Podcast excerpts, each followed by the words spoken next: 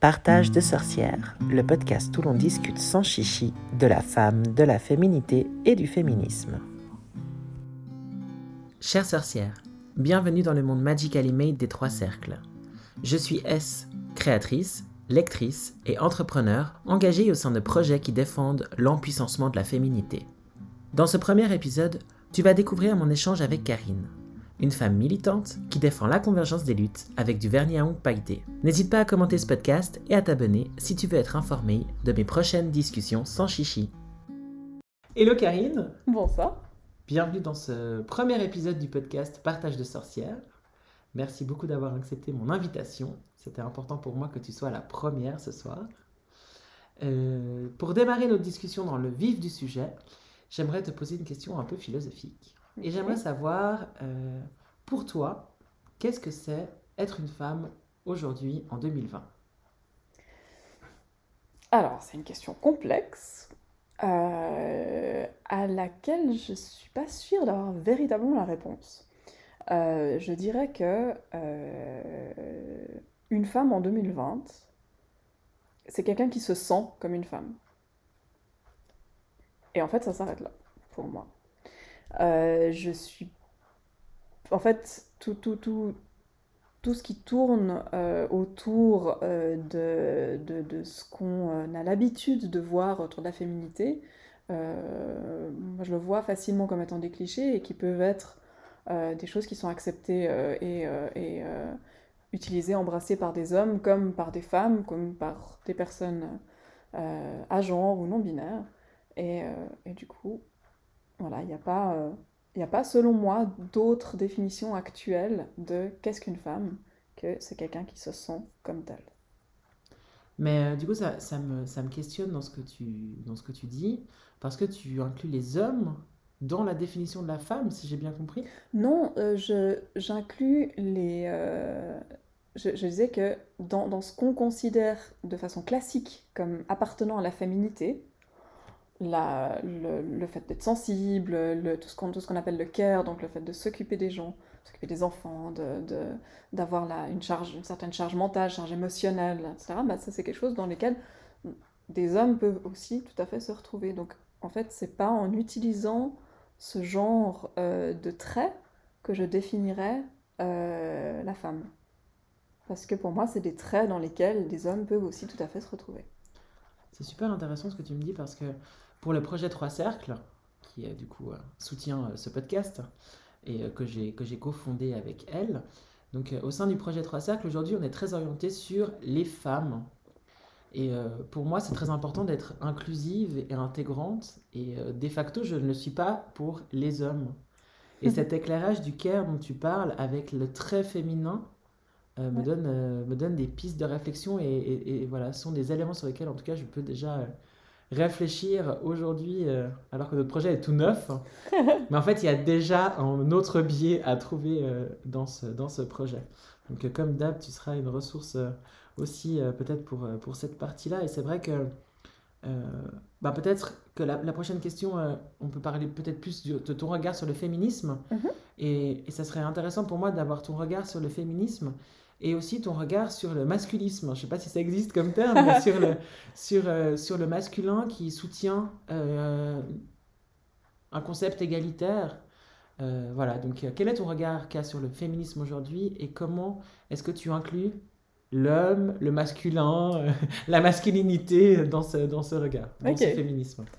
Alors, le féminisme, là, là on, la définition pour moi, elle est, euh, assez claire. Euh, c'est un mouvement qui vise à abolir le patriarcat euh, pour obtenir l'égalité, la véritable égalité des genres, quels qu'ils soient. donc, un homme peut être féministe, totalement, il peut être un allié féministe. C'est vrai, quand on utilise le terme masculiniste, c'est plutôt le contraire en général. C'est plutôt des hommes qui trouvent que les femmes ont, très bien leur place à la cuisine, donc c'est voilà. Ok. Plutôt... Bon, alors tu verras chez l'auditrice. Ok, pardon. tu verras chez l'auditrice que je démarre, euh, je démarre dans mes réflexions sur le féminisme parce qu'en tant que femme euh, très affirmée, j'ai eu euh, peu besoin de me tourner vers des questionnements sur mon identité de genre. Donc j'ai encore aujourd'hui, euh, je suis tout à fait néophyte dans mes réflexions et j'ai plein de, plein de, problèmes terminologiques. Donc euh, s'il te plaît, fais-moi toujours le procès de la bonne intention parce qu'elle est derrière. Non, puis c'est hyper compliqué en fait. On est, euh, on est dans une euh, dans une époque où le vocabulaire change beaucoup, parce qu'il y, a des, y a des nouvelles, des nouveaux concepts, des nouveaux paradigmes émergents mhm. euh, qui font qu'on invente du vocabulaire en permanence. Euh, et puis, les, les, personnes se définissent aussi de plus en plus et ont besoin, ont besoin d'être définies. Et du coup, il y a du vocabulaire qui émerge euh, c'est du vocabulaire qui existait déjà pour euh, une bonne partie, mais qui était peu connu peu utilisé.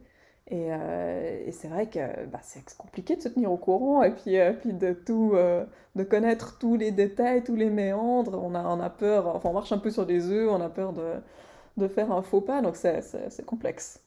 C'est super complexe, surtout quand on a, comme moi, un vrai une, vraie intention d'intégrer et de, de, traiter correctement euh, tous les individus. Et puis, ben, pas, la, pas le choix peut-être de se tenir extrêmement au courant de certains courants, justement, de certaines communautés, parce qu'on fait le choix de se tenir au courant d'autres choses, qu'on est alimenté par d'autres éléments. Et c'est vrai que ben, moi, je suis quand même toujours à côté de la, à côté de la plaque de non, mais avec beaucoup d'amour et de douceur. Mais, euh, mais du coup, pour en revenir sur, euh, sur le féminisme, donc moi, j'ai j'ai marqué cette définition que tu as dit que je trouve très voilà qui me parle aussi beaucoup.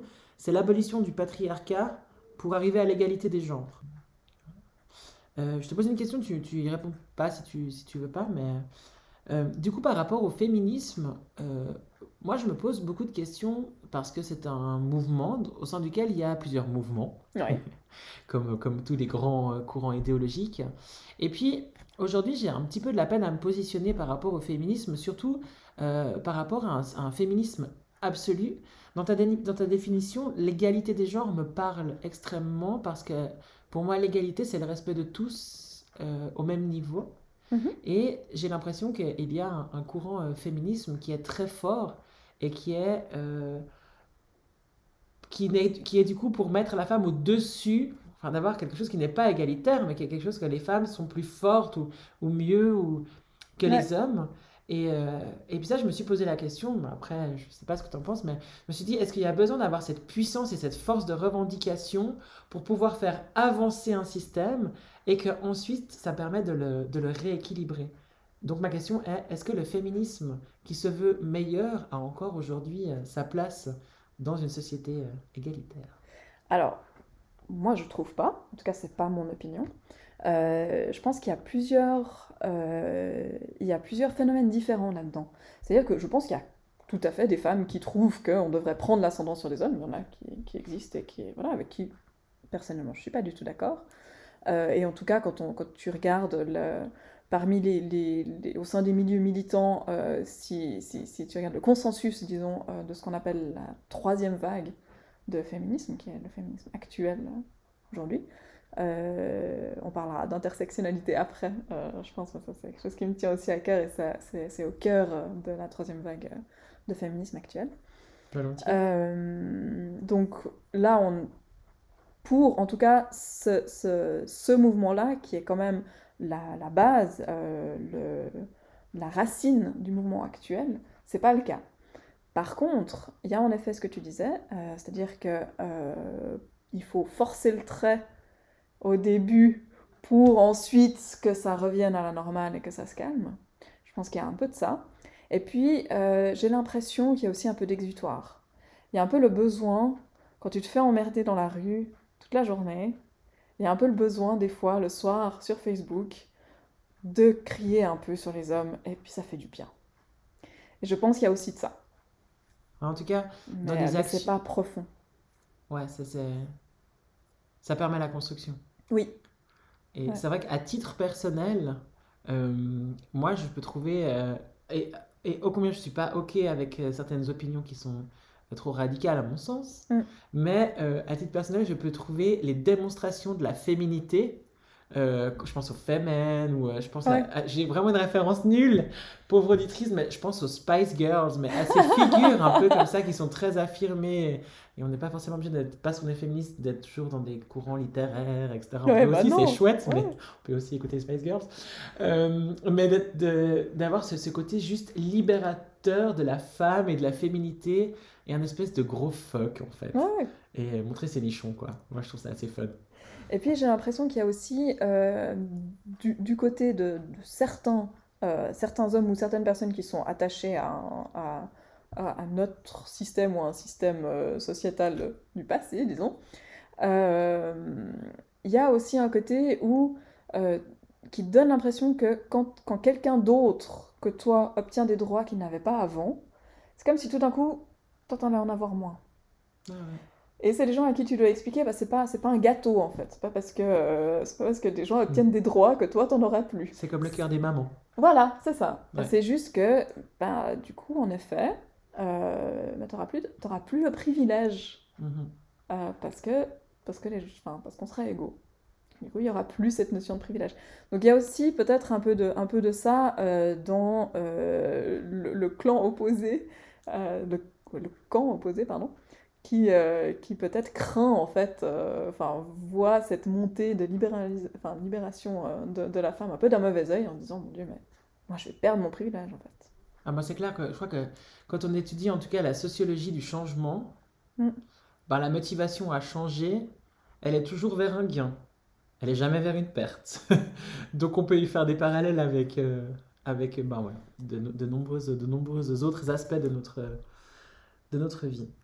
Euh, du coup, pour enchaîner sur un autre aspect euh, de, notre, de notre vie, en tout, en tout cas en tant qu'individu de la planète Terre, Ouais. euh, J'aurais une- question parce que je sais que tu es une personne qui est très investie dans la recherche de la consommation éthique. Mhm. Et puis, bon, à Trois Cercles, on a une charte éthique hein, de consommation consciente. on favorise les procédés à faible impact environnemental. On valorise les individus. On valorise les créatrices aussi en termes de délai de réalisation, enfin, etc. Vraiment, d'être dans un système qui est apaisé, Ouais. Bon, C'est le premier mot qui me vient comme ça, je crois que je l'ai jamais utilisé, mais c'est vraiment celui qui m'est venu là. Euh, et et dans, dans ma quête euh, de valeur et dans ma quête d'éthique pour Trois Cercles, j'ai vraiment cette, ce questionnement que j'aimerais, sur lequel j'aimerais avoir ton avis. Où est-ce qu'on place l'éthique aujourd'hui quand on cherche à consommer de manière consciente? On veut en fait, parce que c'est un choix personnel. Donc il y a un moment où avoir une éthique de consommation, c'est avoir conscience de euh, l'impact qu'a ta consommation. Et ensuite, tu choisis de consommer ou non, mais si tu choisis de consommer tout de même, bah tu faut être consciente de l'impact que ça peut avoir. Donc en fait, c'est ça avoir une éthique de consommation. C'est pas nécessairement absolument tout respecter dans tous les sens.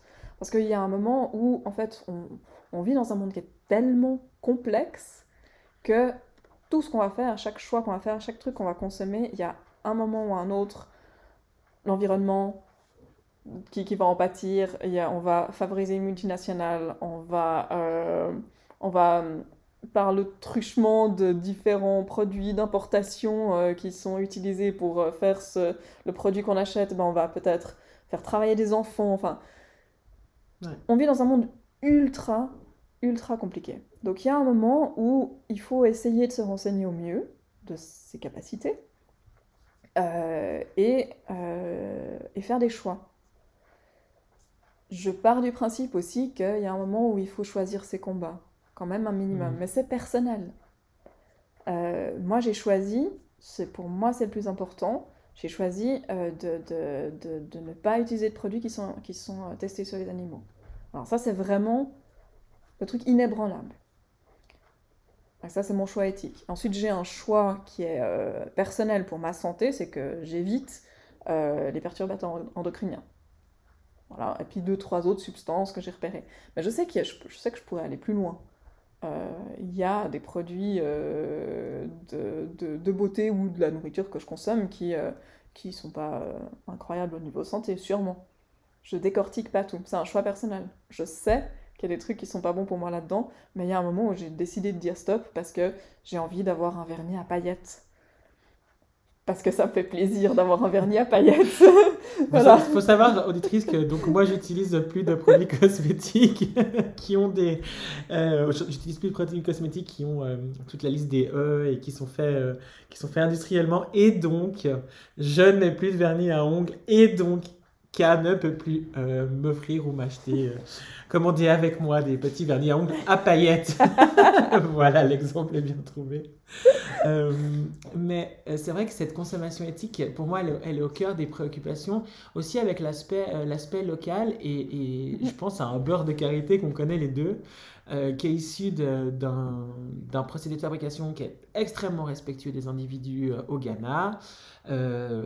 donc voilà, hein, qui, qui, a un impact social mhm. très bon puisqu'il crée des emplois et qui permet à des familles de, de manger dans une, enfin voilà, une structure professionnelle décente, indemnisée, etc. Mais, eh bien, ce beurre de karité, il a un impact environnemental puisqu'il est importé en avion. Et, et, c'est vrai que ben, du coup, il faut choisir ses combats. Et à trois cercles, on n'a pas encore, euh, euh, ou en tout cas, je crois pas qu'on n'a pas encore, peut-être on fera même jamais le choix de, de, de, choisir pour les consommatrices, mais on fera toujours le choix du plus respectueux mhm. euh, pour, pour, pour l'ensemble. Bah, une solution, ça pourrait être d'informer les consommatrices, comme ça elles, elles choisissent d'acheter un produit ou non. Mais il y a des... Alors là, comme ça, je n'ai pas, pas de, ressources en tête, mais il y a des ressources qui existent pour calculer le bilan carbone d'un produit. Parce que parfois, le local, euh, le local n'est pas si euh, bénéfique en termes en termes d'écologie que ça. Si en fait le produit qu'on importe d'Afrique est produit sur place de façon ultra écologique, mais il n'y a que euh, le prix du kérosène et, cet impact-là écologique qui rentre en compte, bah parfois ça, ça, ça, compense plus que largement l'agriculture euh, intensive ici et le produit que tu achètes euh, dans le champ d'à côté. Mais en fait, avec les pesticides, euh, ce que produit la ferme en général, bah, il y a quand même un impact plus grand sur, sur l'environnement. c'est, de nouveau, c'est complexe. C'est complexe. Mais il y, a des outils qui existent pour calculer ce genre de choses. Et, et pour moi, bah non, vous, ne choisissez pas nécessairement à la place des auditrices. Par contre, euh, en, étant sincère avec euh, les produits que vous proposez, maintenant, ça, ça, permet du coup aux consommatrices de faire leur choix de façon tout à fait informée. c'est ça qui est important. Complètement. Après, c'est vrai que moi qui crée mes, mes produits, ou une mhm. partie des produits, euh, pas qui sont entre cercles ailleurs, mais je me rends compte aussi dans mes propres. Alors, moi, je suis minuscule, hein, je suis une minuscule, une minuscule créatrice, mais dans mes procédés de fabrication, je peux aussi passer du simple au quadruple en, termes euh, d'impact dans, dans, le choix des, des, matériaux. Je veux dire vraiment du début de la création jusqu'à la fin du procédé, quoi. Enfin, que mhm. ça soit sur le bloc-notes que j'utilise, qui est ce soir des feuilles en papier parce que j'ai oublié mon bloc à la maison, ou, euh, ou euh, jusqu'à la cire végétale que je vais sélectionner. Et puis il y a aussi un, une partie dans le monde des fournisseurs qui tout à coup est très obscure. En tant que consommateur et consommatrice, eh ben, on a finalement les informations qu'on veut bien nous délivrer. Et ça, je me réjouis aussi de pouvoir avoir cette absolue transparence, en tout cas des informations que, que, moi j'aurai. Et faire le choix, là c'est mon choix, de ne pas aller dans un espace où je n'ai pas les infos. Et ça, c'est assez, assez puissant et assez empuissançant. C'est ce mot très bizarre que j'ai inventé ou peut-être traduit bizarrement. Mais... Empouvoirant, on peut dire. Toi, tu étais dans, sur empouvoirant. Moi, j'aimais bien le empuissancement et l'empuissancement. je trouvais ça, je sais pas, un peu, un peu, je sais pas, motivant dans la manière de le dire. Il euh, faudrait demander euh, à, des, à des Québécoises. Ils sont. C'est vrai. Ouais, ils traduisent bien les néologismes. C'est vrai, absolument. Absolument. C'est une très bonne idée. Euh, pour rester dans la thématique euh, des, des, du soin, parce que j'étais dans ma tête sur les produits, euh, etc., j'aurais bien voulu que tu nous partages, si tu es d'accord, bah, ton regard, ton rapport pardon, à ta propre féminité, et puis pourquoi pas tes petites astuces de femmes. C'est vrai que quand j'imaginais ce podcast, je me disais que moi j'ai la chance d'être entourée de femmes qui sont des vraies ressources pour moi dans ma féminité, avec qui je peux aussi bien parler de féminisme comme on le fait là, que euh, de culottes menstruelles et se partager les tips, quoi. Ouais. Et, euh, et puis, ben, l'objectif de ce podcast, c'est de rendre ces conversations-là accessibles à toutes les nanas. Et euh, ben voilà, c'est... Karine, c'est quoi ta... que- comment tu vis ta féminité? Quelles sont tes réflexions aujourd'hui? Et, euh, et, euh, et tes petites astuces pratico-pratiques de nana? Euh, bah, mon rapport, il a, été complexe. Euh, maintenant, il, est- très clair pour moi, mais mon rapport, il a été assez complexe. Euh, quand j'étais enfant, je pense aux alentours de 10 ans, j'acceptais pas du tout le fait d'être une fille. C'était quelque chose qui, qui me convenait pas, je me sentais pas bien euh, en tant que fille, je me suis coupé les cheveux tout court. euh, euh, je- quand, on, quand on jouait avec des copines, je jouais le prince charmant, jamais euh, la drôle fille, j'aimais pas ça du tout. Ok, bon, ben, c'est un élément que j'apprends sur toi, c'est ça c'est marrant. et puis après, en- en- dans, l'adolescence et dans la, dans la post-adolescence, disons, euh, j'ai évolué dans un milieu hyper masculin, ben, entre le, le métal au niveau de la musique, où là c'est très un truc de mec, Ouais. euh, les jeux vidéo, euh, le jeu de rôle, où j'étais entourée de mecs tout le temps, quoi. Et, et du coup, ben là j'ai développé un truc, les filles c'est nul. Puis moi je suis pas comme les autres. Parce que moi je suis pas chiante, les filles c'est chiant, mais moi je suis Les pas filles, C'est chiante. chiant Voilà, mais vraiment, C'est un, truc euh, dont j'ai eu de la peine à me sortir. Ouais. Il m'a fallu euh, pas mal d'années vraiment de, de déconstruction pour accepter euh, le fait que j'étais une femme, que je me sentais bien en tant que femme, euh, et que et qu'on peut être qu'on peut être féministe et badass et adorer et les paillettes et, euh, et les jeux vidéo. Et les Spice Girls Alors, euh, je vais pas dire non, que j'adore les moi. Spice Girls, mais euh, mais voilà, on, on- on peut en fait jouer complètement avec les codes de genre. Euh, on est dans une époque où c'est de plus en plus facile de le faire. Euh, je dis pas que c'est facile, mais c'est Ouais. ça, ça- On a la ça- ça- possibilité. c'est facilitant, gentiment, petit à petit. Et dans un, Ça dans commence un, à être dans un accepté. lieu. Oui. C'est ça aussi, hein, dans une époque et dans un endroit où. euh, Oui, oui, oui, quoi. ça, Ouais. Euh, donc voilà, mon rapport à la féminité, maintenant il est serein. Mais il l'a pas, il pas toujours été. Et du coup, euh, ça me fait rire ce que tu dis, si tu, si tu me permets, parce que les filles, c'est chiant. Euh, pour moi, les filles, c'est chiant aussi. Et c'est rigolo parce qu'en fait, je pense que on est, on est parfois en opposition avec cette image de la femme, en fait, du patriarche et du patriarcat. Oui. Cette image féminine de, de la, la fille euh, qui gêne, euh, elle est hystérique parce qu'elle a ses règles. Ah ouais. Mais moi, c'est pas ma pote, cette meuf, quoi. Elle est chiante, et c'est- vrai. Et, euh, et du coup, quand on, quand on est un peu plus... aff- Enfin, peut-être... peut-être pas plus affirmé, mais... Quand on a des, des centres d'intérêt qui sont pas ceux de cette fille chiante, mais d'ailleurs, je pense qu'elle n'existe pas, hein, soyons Non, clairs, bah hein. non. Eh ben, en fait, on n'a pas envie d'être cette fille. Et Mais il y a sûrement des filles chiantes, mais elles sont pas chiantes parce qu'elles sont des filles, elles sont chiantes parce qu'elles sont chiantes. Parce qu'elles sont chiantes. Exactement. Voilà. Exactement. Mais euh, en fait, c'est- normal, on est, on est éduqué comme ça. Alors, c'est une éducation qui vient pas, qui vient pas nécessairement de nos parents, de nos familles, mais c'est on, on baigne en fait, et surtout quand nous, on était, on était euh, plus jeunes, on a baigné là-dedans, euh, entre les filles potiches à la télé, euh, les, enfin, les émissions que regardait mon père quand j'étais gamine, mais quelle horreur, mon. Dieu. Non, c'était hardcore. Euh, Heureusement qu'il y avait Buffy après. Ouais, ouais, voilà. J'en parle après. Pardon.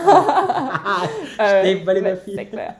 Euh, donc, on a, on- en fait, on a baigné là-dedans complètement et on a euh, un- un- une misogynie intériorisée euh, dont il est difficile de se, de se détacher.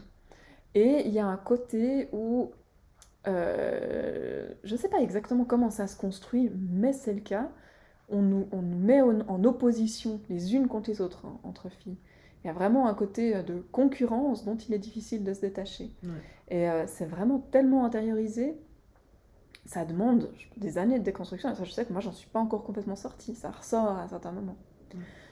Puis après, quand on y pense, bah, tu te dis, ce que tu disais avant, euh, j'aime pas les filles, les filles c'est chiant et tout. Mais en fait, concrètement, tu as beaucoup d'amis euh, dont tu es très proche. Et en fait, il y a aussi plein de gars que tu trouves chiants et, et, et, dont tu te sens pas proche. Ah oui, alors ça, je disais plus du tout aujourd'hui. Hein. C'était vraiment la blague de dire filles, c'est chiant. Je le pensais quand j'étais gamine et quand j'étais ado, où moi aussi, je voulais me, me, désolidariser de cette image. Euh, cette image de la femme aujourd'hui. Moi, je suis pas comme ça. Voilà, moi, je suis pas comme ça. Mm. Et c'est vrai que moi, dans mes dernières années, euh, ces dernières, mes dernières années, je, ne suis pas au bout du rouleau, mais ces dernières années, euh, ben, on m'a souvent dit, mais cette fille, tu l'aimes pas parce qu'elle est jolie. Ah, et ça me fait tellement rire. Parce qu'en fait, quand euh, j'ai envie de dire, mes mecs ou, meufs, regarde mes copines. elles sont trop mes belles. Copines, elles sont tellement canon. Toutes mes copines sont magnifiques et je les admire vraiment, enfin toutes pour les individus incroyables qu'elles sont. Enfin, je veux dire, déjà, si trois cercles existent, c'est grâce à mes copines. Et avant même trois cercles, moi, j'ai toujours adoré euh, ouais, les autres femmes. Et j'ai toujours trouvé mes amies très belles. Donc, il n'y a pas du tout ce rapport de compétitivité. Mais il, est, il est induit, il est toujours là. Genre, les, mm. bah, parce qu'on va être plusieurs à se battre pour le même mal alpha. C'est ça la finalité. En tout cas, c'est ma, ma lecture. C'est qu'on doit être celle, c'est le syndrome The One, quoi. On doit être celle que. que... C'était quoi Buffy? C'était quoi son mec? Ah, euh, c'est euh, Angel. David Boreanaz, ah, Angel. On veut, on veut être celle qu'Angel choisit à la fin. tu vois Et en fait, c'est un peu débile. Hein. Ce, qui est, ce, qui est, assez marrant de, de dire ça, parce que le, le jeu de séduction euh, entre hommes et femmes, c'est beaucoup la femme qui choisit quand même. Même encore aujourd'hui. Ouais, c'est vrai. C'est l'homme qui fait la cour, c'est la femme qui dit oui ou qui dit non. Alors, pas tous les coups. Quand hein. le nom est entendu. mais non, non, mais, mais c'est, mais c'est, c'est, c'est, pas toujours très bien vu et les mecs se sentent pas toujours très à l'aise quand c'est une fille qui prend les, qui prend les devants. Ouais. Mais, c'est vrai, c'est super intéressant. Je, je, me, je, me, note ça et je vais essayer de, regarder s'il y a deux, trois écrits ou, euh, que je mettrai en commentaire du, du, ça existe, podcast. Ça, existe sûrement. Je n'ai pas les euh, références. Sur la compétitivité. Et peut-être Mona Cholet dans Beauté Fatale, que j'ai pas encore lu, mais mm. qui est sur ma, dans ma palle. Peut-être qu'elle, elle traite, euh, elle traite du sujet. Est-ce que c'est vrai que ça, c'est, assez intéressant. Mais...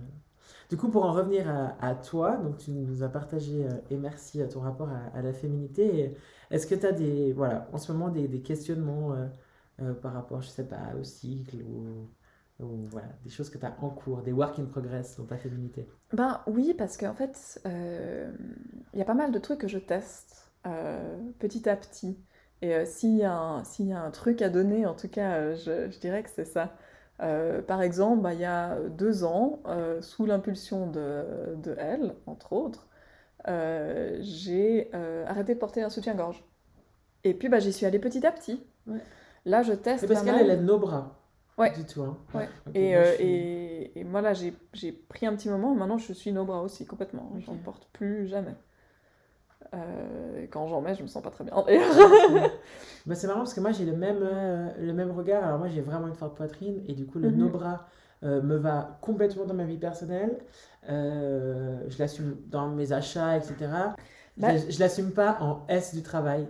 Et du coup, et du coup j'ai un autre, autre procédé qui est le Ah, c'est pas le no bras, j'ai un mot, le slow bras. Ah oui. Et du coup, je porte des brassières, d'ailleurs d'une marque que je recommande qui s'appelle Minastorm. Euh, qui est super chouette et euh, voilà que je voilà, j'aime vraiment bien. Et euh, c'est génial parce que du coup, il n'y a plus ce côté oppressant, mais il y a le petit maintien pour, en tout cas, ma poitrine qui, qui me fait du bien. quoi. oui, c'est vrai que moi, c'est plus facile. J'ai une assez petite poitrine, donc ça, c'était pas, ça, ça c'était pas une grande difficulté, mais au début, c'était quand même une grosse gêne. Ah bah oui, parce qu'on voit les Tout de suite, les tétons qui pointent. clair. Et, et, du coup, j'ai essayé, j'ai commencé en hiver. Euh, comme ça, il y a plus de couches, ça se voyait moins. Ah, J'allais dire, mais en hiver, il y a plus les tétons qui pointent. Bah non, oui, il y, a plus de couches. Il y a plus de couches, donc ça se voit pas. Euh, et, et, du coup, bah, ça, ça m'a mené à l'été où j'étais déjà confortable euh, dans... comme ça. Ouais. Donc c'était pas mal.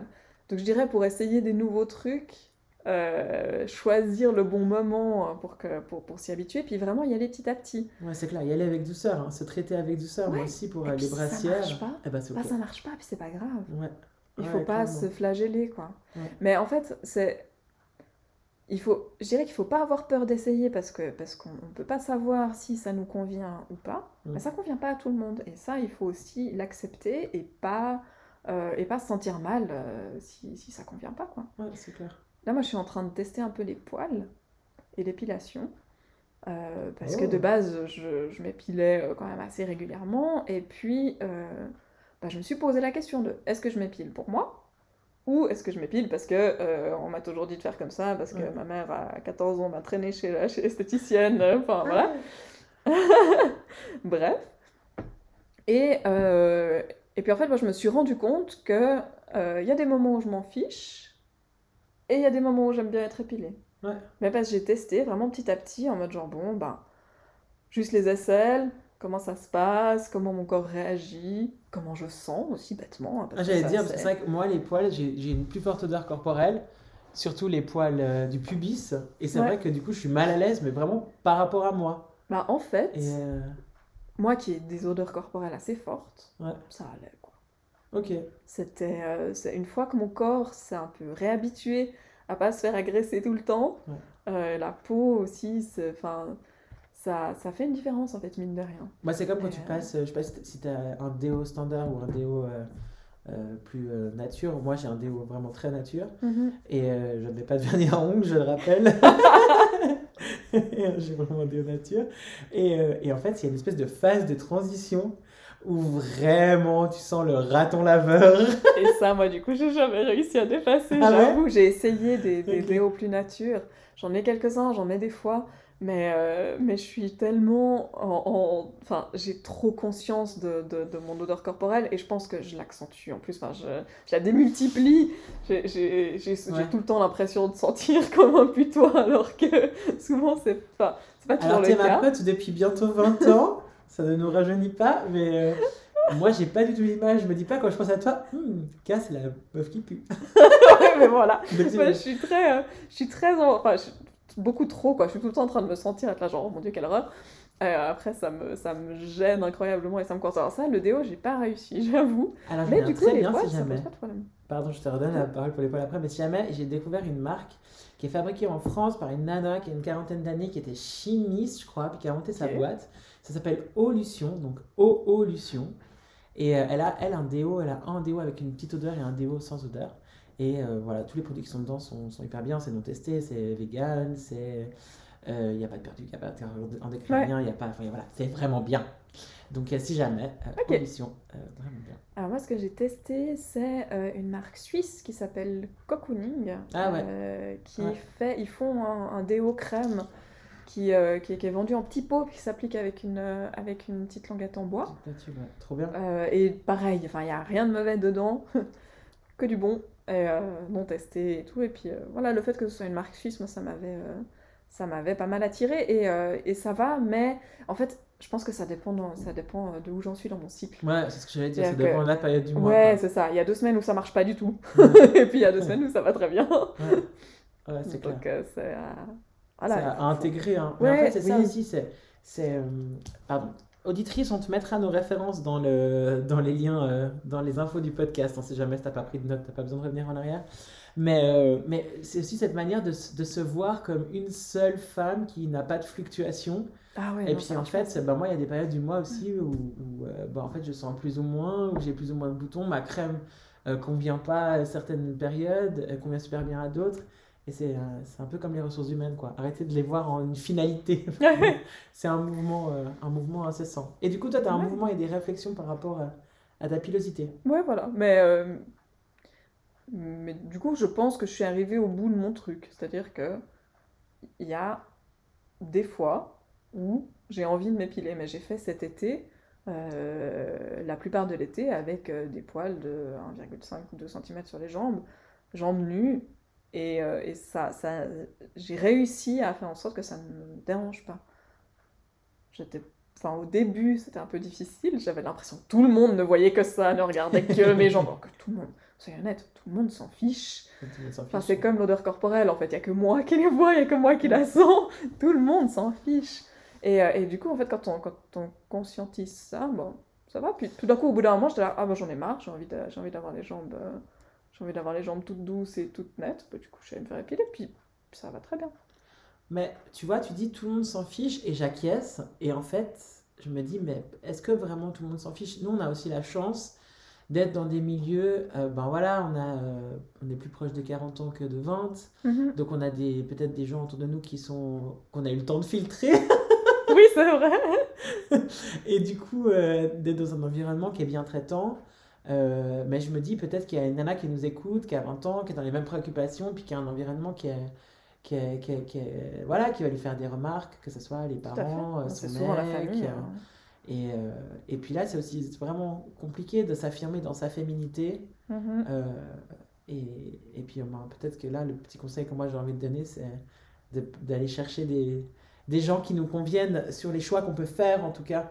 Et, et si on a envie de se sentir libre, à, à pas s'épiler les poils de la touche ou à pas s'épiler les poils des jambes, ben, aucun gars euh, avec qui on s'envoie en l'air peut nous faire. euh, euh, bon, il peut nous faire des remarques, mais en tout cas pas de faire, de nous faire des demandes par rapport à ça. quoi. Non, ça c'est clair. Ouais, ça nous, ça nous renvoie forcément à tout à des trucs. hein. Mais, mais ouais, les, les questionnements pratico-pratiques pratico-pratiques de Nana. T'en as d'autres à nous partager?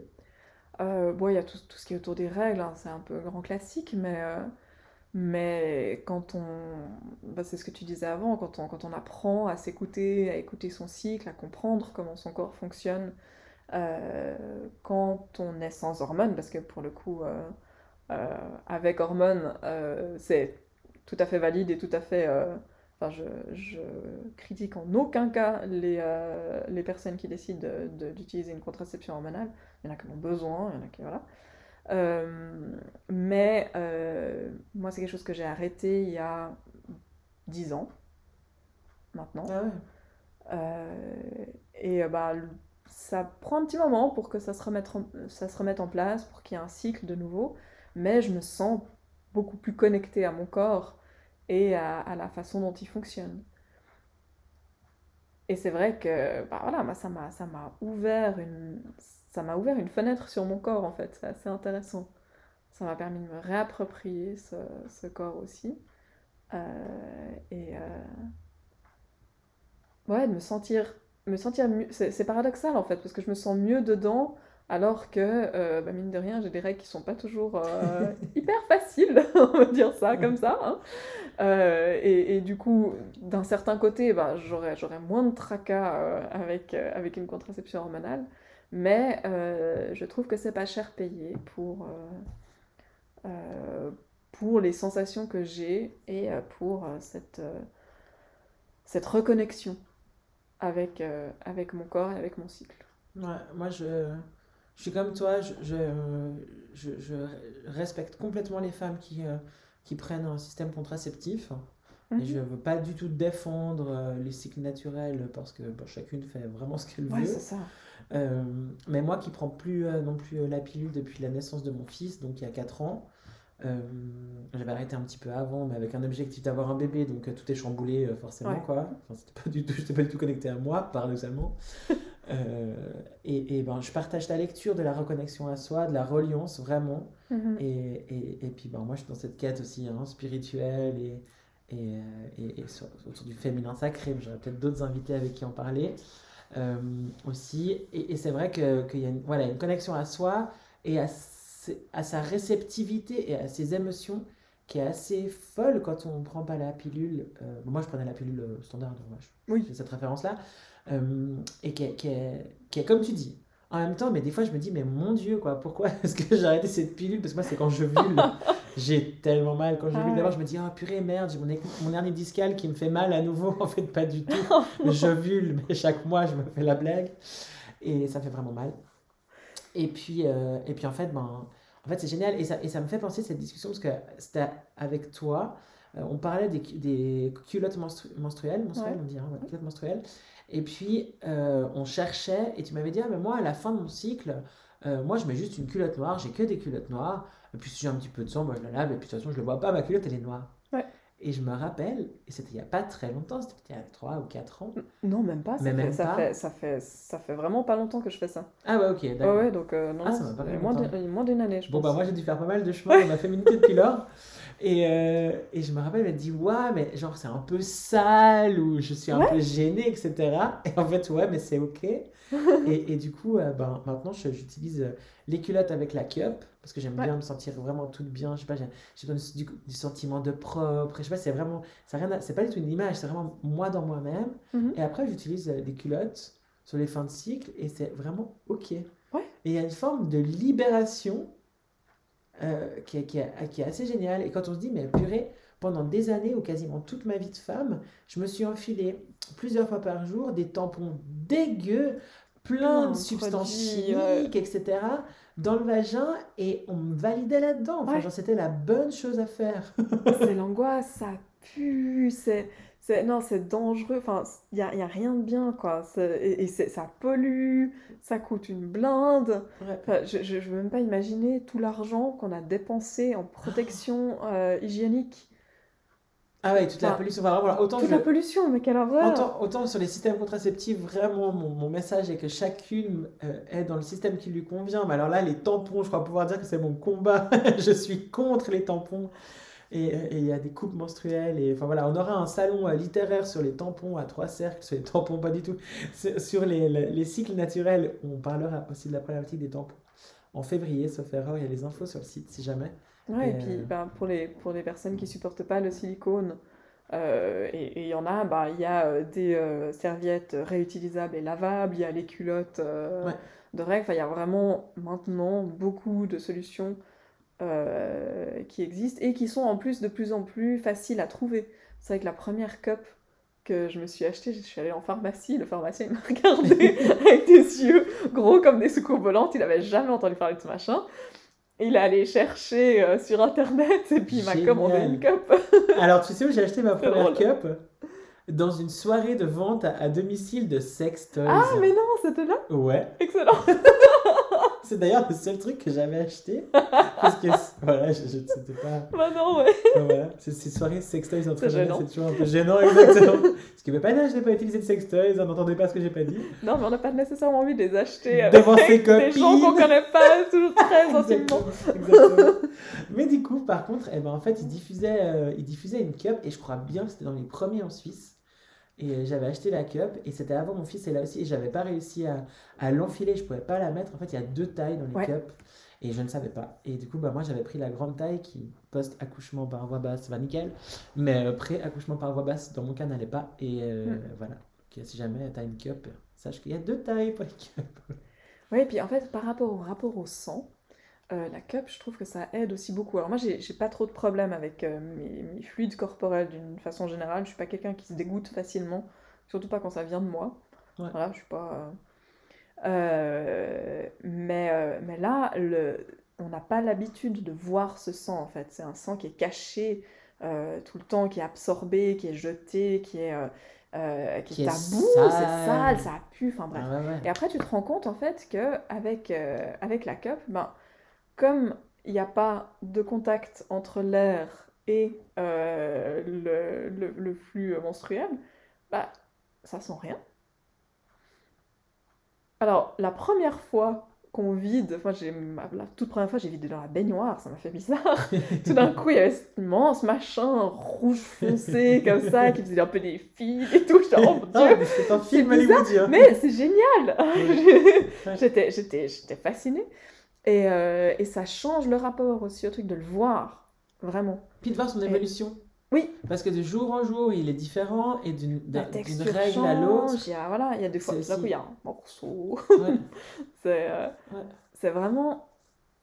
Ouais, ça, ça, le, le- fait de l'avoir sous le nez, de le voir, euh, de, de, d'éventuellement jouer un peu avec, il y a un côté où, voilà, ben, en fait, ça vient de moi. Ouais. C'est pas grave, c'est pas sale. Et du coup, si j'en ai un peu dans la culotte, eh ben, c'est pas grave, Ouais, c'est pas sale. Ouais. Et, euh, Mais tu sais, moi, ça me demande un effort. euh, bah, mon fils a 3 ans, 3 quarts, comme il dit. Et, euh, et du coup, bah, nous, on est très à l'aise avec la nudité à la maison. Moi, je suis quelqu'un, Ouais. je fais pipi les portes ouvertes, etc. Mon fils vit dans cet environnement-là. Et euh, du coup, des fois, il, il arrive dans la salle de bain et j'ai j'ai ma cup et ça me demande un effort d'intégrer cet objet dans une discussion normale avec, avec mon Ouais. fils. Dire, bah oui, bah maman, elle a ses règles, et du coup, les règles, c'est le sang qui sort, et de la zézette, et ça va dans, la petite, euh, dans le petit bol, et après, maman, l'huile de petit bol, etc. Et c'est rigolo parce que c'est vraiment la honte liée aux règles, elle est, en tout cas chez moi, elle est très profondément enfouie, vraiment, vraiment fort. Et, euh, et encore aujourd'hui, je me dis, euh, alors je disais avant, j'aime bien la culotte pour, le, pour la sensation douce, c'est vrai, mais je pense qu'il y a quand même aussi un bout, euh, si je la mets à la journée, où c'est, faut surtout pas qu'on sache que j'ai mes règles, ou presque à se dire, mais si j'ai une fluctuation hormonale et donc d'humeur, faut surtout pas qu'on puisse se dire, ah oh ben, S, ah ouais. elle a ses règles, hein, tu vois, ce côté genre la grande hystérique, quoi. Ouais, ouais. Et, euh, et on a, c'est, en tout cas, me concernant, tout est, tout est pas terminé, quoi. c'est normal, ça prend du temps, et puis de nouveau, c'est comme, comme ce qu'on disait avant, c'est hyper ancré. Et euh, nous, on, l'a vu pendant toute notre adolescence et, et, après, enfin, un, un, garçon à, notre époque, quand tu lui parlais de règles, la, réaction c'était bah! Enfin voilà, c'est donc mais encore maintenant, moi j'ai des potes. Oui, encore Quand tu dis le mot vagin. Oui, mais du coup, du coup, ils sont de notre génération, donc ils ont grandi là-dedans. Il y en a certains qui se déconstruisent, mais euh, j'en parle pas mal avec, euh, avec mon mari, du coup, qui lui a découvert un monde euh, depuis, mm. depuis qu'on est ensemble autour des règles et tout, et puis qui est, qui, qui, est hyper ouvert d'esprit et avec qui c'est hyper facile de, de, de parler de, de, ce genre de sujet, donc c'est génial. Et, et puis, il est il, se retrouve parfois dans des situations où, on où je suis pas là, où, il discute avec, euh, avec une femme ou avec, avec des, des clientes, et puis il parle de, euh, de sujets bien sur les menstruations, et il y a beaucoup de femmes qui sont très surprises. Génial. Euh, de, de, de, ce qui, de ce qu'il sait, de son rapport avec ça. Ou... Sa bienveillance. Bah, sa bienveillance, c'est ça. Et puis, puis bah, pour lui, ah, c'est c'est normal, quoi. C'est pas, c'est pas quelque chose de ça, c'est pas quelque chose de tabou, et puis ça fait du bien, quoi. Ah, c'est clair, c'est tellement frais. Parce que c'est vrai que les hommes, avec le grand H, etc., ont tellement euh, appuyé sur les femmes et, rendu humiliant toutes ces petites parties de, de féminité euh, dans ce monde dans lequel on vit en Suisse, etc. Alors qu'il y, a des, il y, a des, il y a des peuples, il y a des espaces où euh, les Moon Lodge, etc., où avoir ces règles, mais en fait, tu es reconnu dans cette période t'es pas mystifié ou quoi que ce soit, tu es juste reconnu, identifié dans cette période, et puis tu es traité dans cette période en disant, bah voilà, va prendre soin de toi. Et, euh, et c'est vrai que ça, en Suisse aujourd'hui, je, trouve, me réjouis qu'on que, puisse intégrer cette dimension-là professionnellement, de pouvoir aussi se dire, ben, en fait, et pas avoir un congé pour les règles, tu as le droit à trois jours de congé, enfin, Pardon, moi je trouve ça complètement con. mais de pouvoir avoir une bientraitance, de dire, ok, ah ouais, ben oui, je peux dire à mon employeur, ou en tant qu'employeur, je peux dire, ben oui, t'as tes règles THS, ok, bon, bah écoute, reste au pieu, et puis tu nous reviens quand, euh, quand ça va mieux, sans te donner un délai, et puis ça va mieux dans 3 heures, parce qu'en fait, on sait très bien que ça fluctue hyper vite, et eh ben tu viens bosser, quoi. Et d'être à l'aise avec ça. Moi, je pense que quand on a une employeuse féminine, et encore pas toutes, et encore, ouais, pas toutes, mais peut-être c'est un petit ça peu plus facile. Et puis, ben, les femmes qui travaillent avec ton mari, du coup, ont de la chance.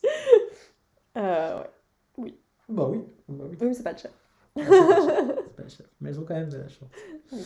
Euh, on arrive bientôt euh, euh, au bout de, de, ce premier épisode de Partage de sorcières. Et j'avais envie de terminer sur, sur une petite note. Non, j'ai encore deux, deux petites questions avant de terminer. Mais à coup pas. Du coup, Kia, avant de terminer ce premier enregistrement, pas du tout. du coup, on termine. Du coup, Kia, pour terminer ce premier épisode de Partage de sorcières, j'aurais voulu savoir quels sont les livres et les films ou les séries, enfin voilà, quels sont les médias qui ont pu te, te toucher en tant que femme? Tout à fait. Bah, j'avais euh, j'avais réfléchi déjà à, à, plusieurs, euh, à plusieurs trucs. Bah, quand, euh, quand j'étais ado, tu as parlé de Buffy avant. Bah, Buffy mais, mais, mais, Buffy Buffy Badass Buffy, The Craft. The Craft, je connais pas. The Craft, c'est... Ah, comment c'est en français? Euh, genre, je sais plus. C'est un, un, film de sorcière de, oh de... Alliance magique. Alliance Magique? Alliance, non. Alliance secrète, non. Alliance. Dangereuse Alliance. Dangereuse Alliance. Dangereuse Alliance. Oh, waouh. Tu sais que j'ai essayé de le regarder récemment, genre une semaine avant Halloween. En mode uh, Witchy Samhain. Ouais. Eh bien, je l'ai pas trouvé, donc non, Ah, je ne sais pas. Ouais. Ils vont en faire un remake, ça, je crains un peu.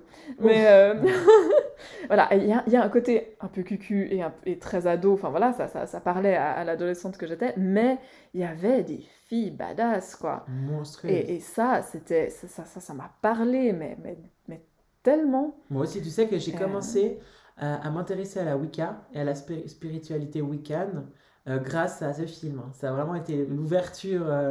Genre, moi, j'ai grandi avec une maman euh, catho dans un univers euh, vraiment rien à voir. et la Pâques, waouh Il y a des Mais sorcières ouais. Mais avec ma cousine, on, on- mais on l'a vu, je sais pas combien de fois ce film, mais enfin voilà, ça a vraiment. euh, ouais, et puis en plus, il y avait une gothique, hein, ça a commencé Oui. aussi pour moi, tout à fait. Hein. Oui. Je- Ah, ceci explique cela. Ah bah oui. ça a un petit peu influencé mon look par la suite. Euh, et puis bah plus tard, plus tard, il y a eu, euh, il y a eu Alien quoi.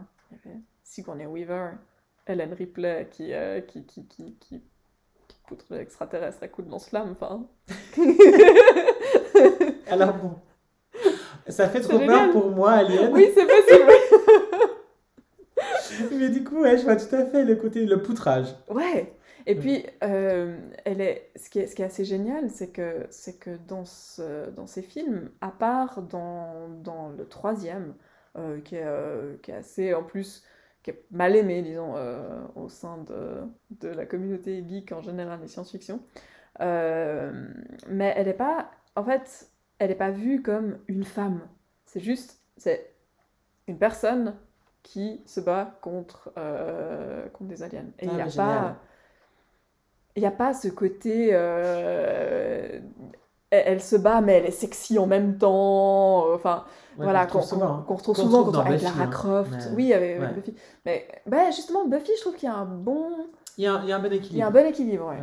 Mais, euh, mais avec la- Lara Croft, par exemple, euh, typiquement, je- maintenant les jeux vidéo ont beaucoup évolué, et puis les, les- les nouveaux, euh, euh, les nouveaux jeux qui sont sortis actuellement sont, euh, sont beaucoup mieux euh, dans ce sens-là. Mais c'est vrai que quand on a, enfin, les premiers qui sont sortis, euh, c'était une poupée gonflable euh, qui faisait des trucs très cool, les jeux étaient très bien. Mais voilà, c'était niveau féminisme, il y avait peu mieux faire. mieux. Et pourtant, l'actrice qui l'a rejoué après, est quand même, une, je trouve, une icône féministe euh, Oui, majeure oui, tout à pour fait. le coup. Tout à fait. Donc, euh, Bon, après, euh, des fois, on prend des rôles euh, pour, euh, manger. pour manger. c'est pas faux. C'est pas faux. Non, Non, dit, j'adore cette nana, donc... euh, Oui, alors oui, Ouais. je l'aime beaucoup, mais, mais euh, le, bon, le film incroyable, et euh, son, son incarnation est plus dans l'esprit des premiers jeux vidéo. Les jeux vidéo Lara Croft qui sont sortis, euh, enfin Tomb Raider qui sont sortis euh, ces, ces, derniers, euh, ces dernières années, Ouais. sont, sont vraiment excellents Ok. au niveau de l'histoire. Enfin voilà, moi j'y ai pas joué, mais, mais D'accord, j'en ok. Ah, c'est intéressant parce que du coup, moi, quand j'étais ado, j'adorais l'univers de Tomb Raider et de Lara Croft. Je m'en suis déguisé plusieurs fois en Lara Croft, c'était vraiment mon truc. Angelina Jolie a bien, euh, l'avait bien interprété. Ouais. Et après, j'ai été gênée par ce personnage, cette bombasse Ouais. féminine. Et du coup, c'est cool de savoir que les derniers jeux vidéo sont peut-être dans un autre registre. Oui, tout à fait. Ce qui me permettrait moi peut-être de me renouer avec euh, Tomb Raider, qui est quand même un univers. Enfin voilà, c'est chercheuse de trésors, une archéologue. Enfin voilà, c'est Ah totalement kiffant quoi. Ouais. Puis c'est vrai que, bah, en fait, on, on- on- on revient, on en revient à ce dont on discutait avant. La, la sexualisation d'un personnage quel qu'il soit, c'est pas quelque chose qui est nécessairement mauvais, mais c'est juste que là, on est dans, on est à un stade où il y a eu, où il y a eu tellement, où si il y a Bah un personnage féminin, il fallait nécessairement qu'elle soit sexualisée, euh, que qu'il y a un sentiment de rejet. Et une fois qu'on sera arrivé à quelque chose de beaucoup plus équilibré, ben, avoir de nouveau des personnages féminins sexualisés, ce sera plus un problème. Parce qu'on pourrait avoir aussi des personnages masculins sexualisés et, et des, et des personnages qui ne le sont pas. Ouais. là, là, ça posera plus de Ah problème. ouais, c'est clair qu'on a. c'est vrai que là, on est, on est dans, une, dans une phase de rejet parce que parce qu'il faut rééquilibrer un peu les forces, quoi. Bah, on a surtout, je sais pas, on est quoi en 2020, donc on a euh, 60 ans de pub de nichons quoi. Ouais, Tu vends un dentifrice, pose des nichons, euh, tu vends un- ça, et ça existe une encore. voiture, quoi. pose des nichons. Non mais ça existe, moi j'ai vu récemment, euh, euh, je sais plus pourquoi c'était, mais je crois que c'était franchement, c'était une société de- de- d'électricité ou de dépannage quoi. Enfin, et vraiment là, non, c'était pas été nichon, c'était euh, c'était des seins. Donc le cou d'une femme, on voyait juste son menton, ses seins, et puis il y avait la, la pub euh, genre euh, sur les nichons. Ah, classe. Vraiment, c'était, voilà. Waouh. Genre, si tu veux vendre un produit, mets une fille à poil, je sais plus dans quelle série j'ai entendu ça, Mad Men, je crois. Sûrement. Euh, C'était. Ok, on était dans la, dans la ligne. Ah bon. Voilà, enfin voilà, parenthèse refermée sur Payton Nichon, mais du coup, tu as d'autres références Oui, tout à fait. Bah, alors plus tard, euh, bah, du coup, j'ai commencé à m'intéresser pas mal au fantastique. Et puis, euh, dans, dans ce que j'ai euh, choisi de mettre en lumière, il y a Terry Pratchett, qui est un auteur de, de fantasy au grand, bah, pour mon plus grand malheur, décédé il y a quelques années. Euh, mais euh, qui a sorti toute une série euh, fantastique un peu burlesque sur le disque monde, qui est un monde fantastique étrange et assez marrant. Et là-dedans, il a des, il a des personnages récurrents en fait. Les, livres peuvent, peuvent se lire tout à fait indépendamment les uns des autres, mais il y a des personnages récurrents et il y a particulièrement les personnages des trois sorcières. D'ailleurs, le re- premier roman qui, qui parle d'elles s'appelle Les Trois Sorcières. Ah, Voilà, je me disais que ça te plairait. c'est clair. Euh, et euh, il y a euh, Mémé Cire du Temps, qui est la vieille sorcière, un peu méchante de premier abord, mais en fait, pas tant que ça, un peu revêche, qui vit dans sa petite cabane isolée dans la forêt. Il y a Nounou euh, qui est plantureuse et euh, a un tripoté d'enfants qu'elle a eu avec une tripotée d'hommes différents. Et euh, là, toute jeune, euh, Magra, euh, qui, euh, qui commence son apprentissage avec elle. Et du coup, on a vraiment en plus cette, cette vision assez classique des, des trois Des sorcières, la vieille, la sorcières, mère, la jeune. à et ces personnages sont parfaits. Ils sont juste excellents. Enfin, Pratchett a vraiment une plume qui est sensible, euh, qui est euh, intelligente. Et euh, il arrive en fait à faire passer des messages assez engagés, souvent, dans des livres d'une apparence, enfin qui, qui, comme ça ont l'air, ont l'air juste, c'est de la fantaisie. Alors déjà c'est pas pris au sérieux de base, et puis en plus c'est de la fantaisie un peu, un peu marrante, un peu Second euh, degré, etc. voilà, second Ouais. degré avec beaucoup d'humour dedans. Et, euh, et du coup, c'est voilà, encore moins pris au sérieux que d'habitude. Et, et- et lui, il arrive à faire passer ça de, de façon très euh, fine et subtile. Donc voilà, ça c'est quelque chose euh, vraiment à, à recommander au niveau lecture.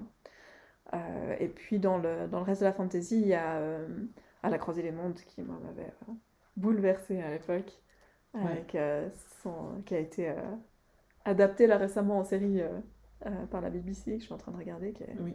assez incroyable. Moi, j'ai pas été, j'ai pas du tout été marqué par, euh, par celui-là. Par Ouais. chat, tu me les as offerts et, et, euh, et c'était peu de temps avant que je commence ma sélection de livres et du coup, ils sont toujours dans ma palle. Ça, me- je renoue là, je, je pense que je l'ouvre ce soir. et vous le retrouvez dans la librairie euh, de Trois Ah, je sais pas si c'est- pas celui que je t'avais euh, offert, mais euh, Ouais, ouais. ouais, je t'avais offert le tout premier de la série pour l'introduction. Ouais, monde. très bien, très bien, très bien. Euh, mais du coup, la croisée des mondes. Ok, ben alors, tu vois, c'est intéressant. Des fois, on a aussi des préjugés sur des univers. Et, euh, et ben moi, j'en ai un sur celui-ci. Donc, euh, Bah là, on avait. Alors, je, je, je trouve que ça. Enfin, donc, c'est en trois volumes. euh, ça se perd un peu dans le troisième volume. Ça, ça part un peu dans tous les sens. C'est- étrange. Euh, moi, ça m'a un peu plus interloqué, moins parlé, disons. Mais les deux premiers volumes, vraiment beaucoup.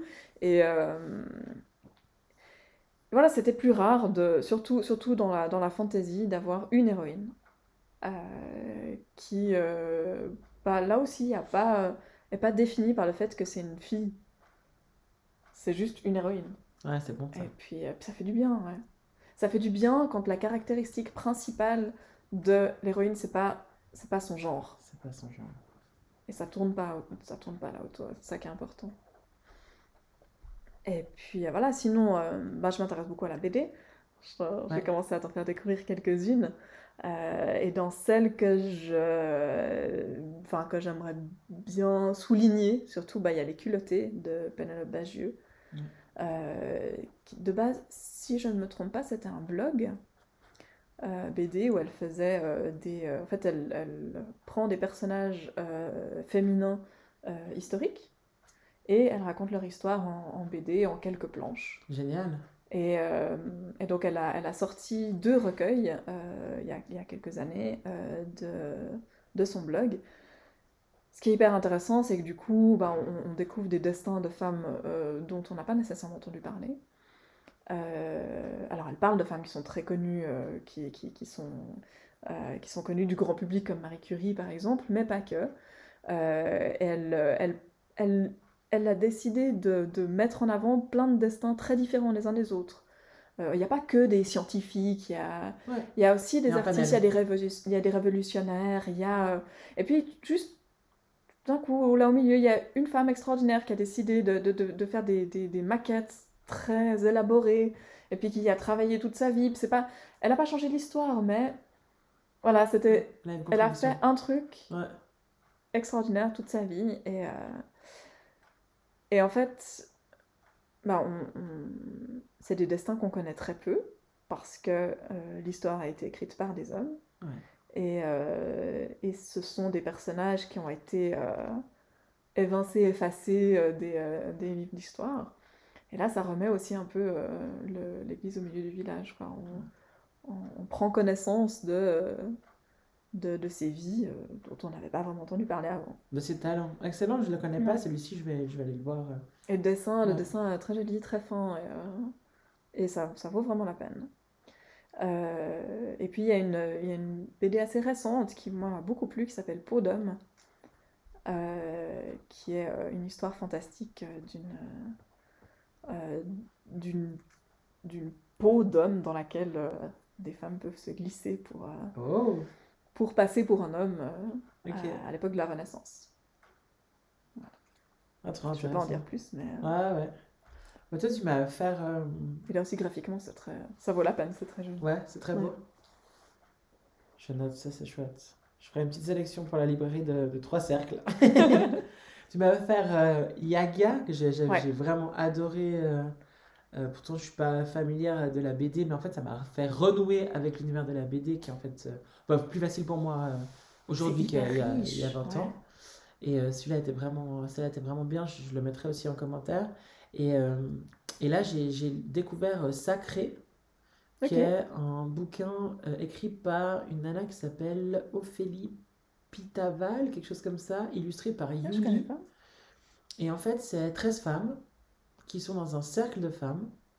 Et c'est 13 portraits euh, issus de leur imagination, ou pas, on verra. Peut-être que c'est leur copine en fait. Et, euh, et c'est super intéressant parce que ça mêle cercle de femmes, numérologie, petits rituels féminins. Et euh, tout ça par une illustratrice que j'ai trouvé vraiment hyper talentueuse.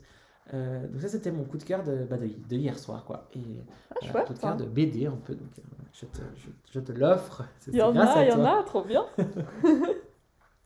Trop bien. Et puis, bah, sinon, si on veut parler de, de bouquins plus engagés, donc là, c'est, euh, j'avoue que c'est assez récemment que, que je m'y suis mise. Euh, j'avais tendance à pas trop lire euh, d'essais ou de. j'étais beaucoup dans, dans, Enfin, je me retrouve beaucoup dans la fiction, donc c'était principalement ce que je lisais. Et puis sinon, je lisais des articles, des choses comme ça sur internet ou dans des revues, mais pas, pas nécessairement des, des, livres.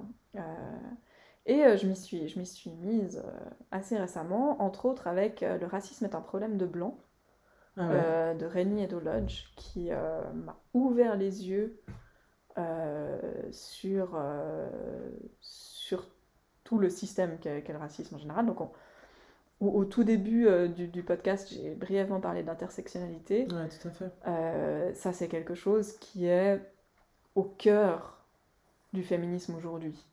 Il euh, n'y a pas de féminisme sans les personnes trans. Il n'y a pas de féminisme sans les femmes noires. Il n'y a pas de féminisme tout seul, en fait. Ça, ça, ne, ça ne fonctionne pas. Donc, la convergence des luttes, c'est quelque chose qui est primordial. Et il faut arriver à se sortir, en fait, de... Il faut arriver à sortir le nez de sa vie, de ses petits problèmes, pour arriver à comprendre ce que les, ce que les autres personnes vivent et pouvoir inclure, être vraiment inclusif. Mais pour ça, il faut, pour ça, il faut essayer, il faut écouter les concernés en fait. Et ça passe, ben, ça, pour moi, ça passe beaucoup par les réseaux sociaux, mais ça passe aussi par la lecture. Et, euh, et ce, ce livre-là, moi, il m'a, enfin, vraiment, il m'a ouvert les yeux. ça me touche beaucoup ce que tu dis euh, et ce sera peut-être euh, nos, nos, derniers mots euh, pour ce podcast, mais on a ouvert ce podcast avec l'égalitarisme, en tout cas, ce, ce, dont je me rappelle.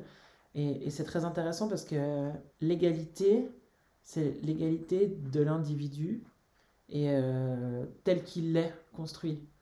Et ça veut dire euh, l'égalité en termes de genre, en termes d'intérêt, de, race, de spiritualité, d'émotion, de, de, classe sociale, de classe sociale, de, capacité physique et, handicap, de... Mais du coup, je, te, je, pense que si ça te va, on peut, on peut, on peut s'arrêter sur, sur ce concept de convergence des luttes. Ouais.